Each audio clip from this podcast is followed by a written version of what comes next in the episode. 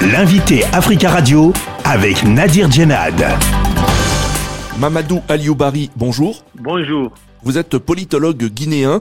Vous dirigez à Conakry le centre d'analyse et d'études stratégiques. En République de Guinée, un nouveau report du procès des massacres du 28 septembre 2009 a été renvoyé à lundi prochain, le 19 décembre.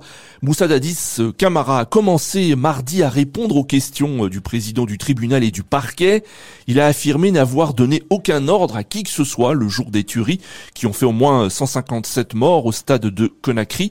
Qu'avez-vous pensé de ces déclarations? Euh, Effectivement, l'audience concernant la comparution de M. Moussa Dadis Kamara a été renvoyé pour le 19 parce que si pour ceux qui ont suivi le procès à sa deuxième comparution hier, il avait un problème d'extinction de la voix. Il reste encore toujours très agité il nie tout. Et je pense que c'est une bonne chose que ça soit renvoyé, qu'il comparaisse dans des conditions correctes pour que puisse, les débats puissent continuer. Moussa Dadis Camara euh, se dit victime d'un complot, un complot savamment orchestré, je cite, pour me faire partir ou me tuer, l'un des deux, fin de citation.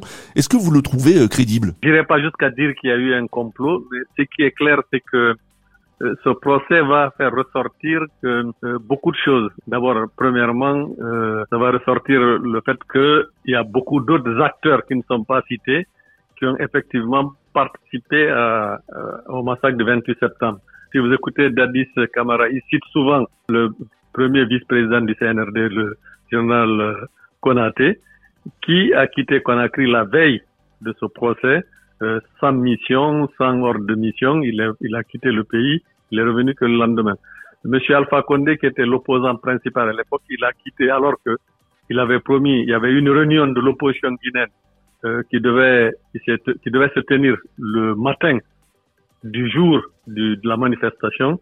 C'est là que tous les leaders politiques ont constaté son absence. Il avait quitté la Guinée la veille. Alors tous ces problèmes réunis, est-ce que il n'y a pas eu une conspiration dans la préparation du 26 Mais cela n'épargne rien euh, Moussa Dedis Kamara parce qu'il était président du CNRD. Et d'ailleurs, ce qui ne plaide pas en sa faveur, en sa défaveur, c'est que il a quand même continué à garder durant jusqu'à ce que Toumba tire sur lui, il a gardé tous les acteurs principaux qui ont participé au 28 septembre dans les mêmes postes de responsabilité. Donc vous pensez que ce massacre aurait pu être perpétré sans l'aval de Moussa Dadis Camara? Non, mais je pense pas que ça, ça pourrait se faire ces événements sans son aval. Ce qui est clair, c'est qu'il a, il a accepté, il a cautionné ces événements parce qu'il avait tout, il était chef de l'État, président de la transition, chef suprême des armées, comme ils aiment le dire là-bas à mon avis, et d'ailleurs je pense que les faits le prouveront, qu'il l'a cautionné. Il savait très bien ce qui s'est passé. Cependant, si Dadis Camara s'enferme dans le déni, est-ce que la Cour ne risque pas de manquer de preuves et d'indices matériels 13 ans après les faits pour pouvoir le confondre? Ce qui est intéressant dans ce procès, c'est que d'abord, on n'a pas écouté les victimes. Je pense que la semaine prochaine, les victimes vont commencer à s'exprimer. Et puis, petit à petit, euh, durant le déroulement du procès, on cite d'autres acteurs. Si vous vous souvenez, si vous avez suivi hier, on commence à citer des noms comme Monsieur le général Mathurin Bangoua. Il y a eu même dans le rapport des Nations Unies un opérateur qui est nommément cité, euh, dont le nom n'est pas indiqué, mais ils ont dit qu'il a participé à lever les corps. de ceux qui sont partis nettoyer le stade, de refaire la peinture pour, pour masquer toute trace des événements. Il y a eu des réunions préparatoires, d'ailleurs que Dadis nie avoir participé. Après, avant les événements et après les événements, il y a eu des réunions. Je pense qu'il est dans une position de déni et je pense pas qu'il pourra tenir longtemps. Alors, vous avez parlé des, des, victimes. En effet, on attend le, le témoignage des euh, victimes et, et, notamment les dirigeants de l'opposition qui étaient à l'intérieur du stade. On pense euh, par exemple à Célou Dalin Diallo et à Sidia Touré. Le problème, c'est que ces personnalités politiques sont à l'étranger et qu'elles euh, ont peur de rentrer au pays et de se retrouver en prison sous le régime actuel. Mais est-ce que vous souhaitez que s'ils ne peuvent pas rentrer à Conakry, Célou d'Alain Diallo et Sidia Touré puissent témoigner euh, par un système vidéo? Ah oui, non, mais je pense que les, les moyens modernes de communication permettront de les faire témoigner. C'est-à-dire leur témoignage est absolument indispensable pour la manifestation de la vérité. Ils pourront le faire, je pense, par visioconférence ou pour tout autre moyen. Et même si leur sécurité est garantie, ils peuvent retourner en Guinée pour pouvoir témoigner.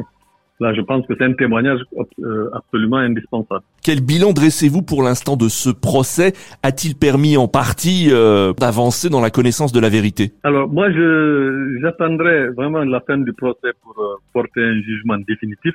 Le procès a permis deux choses dans la lutte contre l'impunité. C'est un grand pas qui est qui est posé.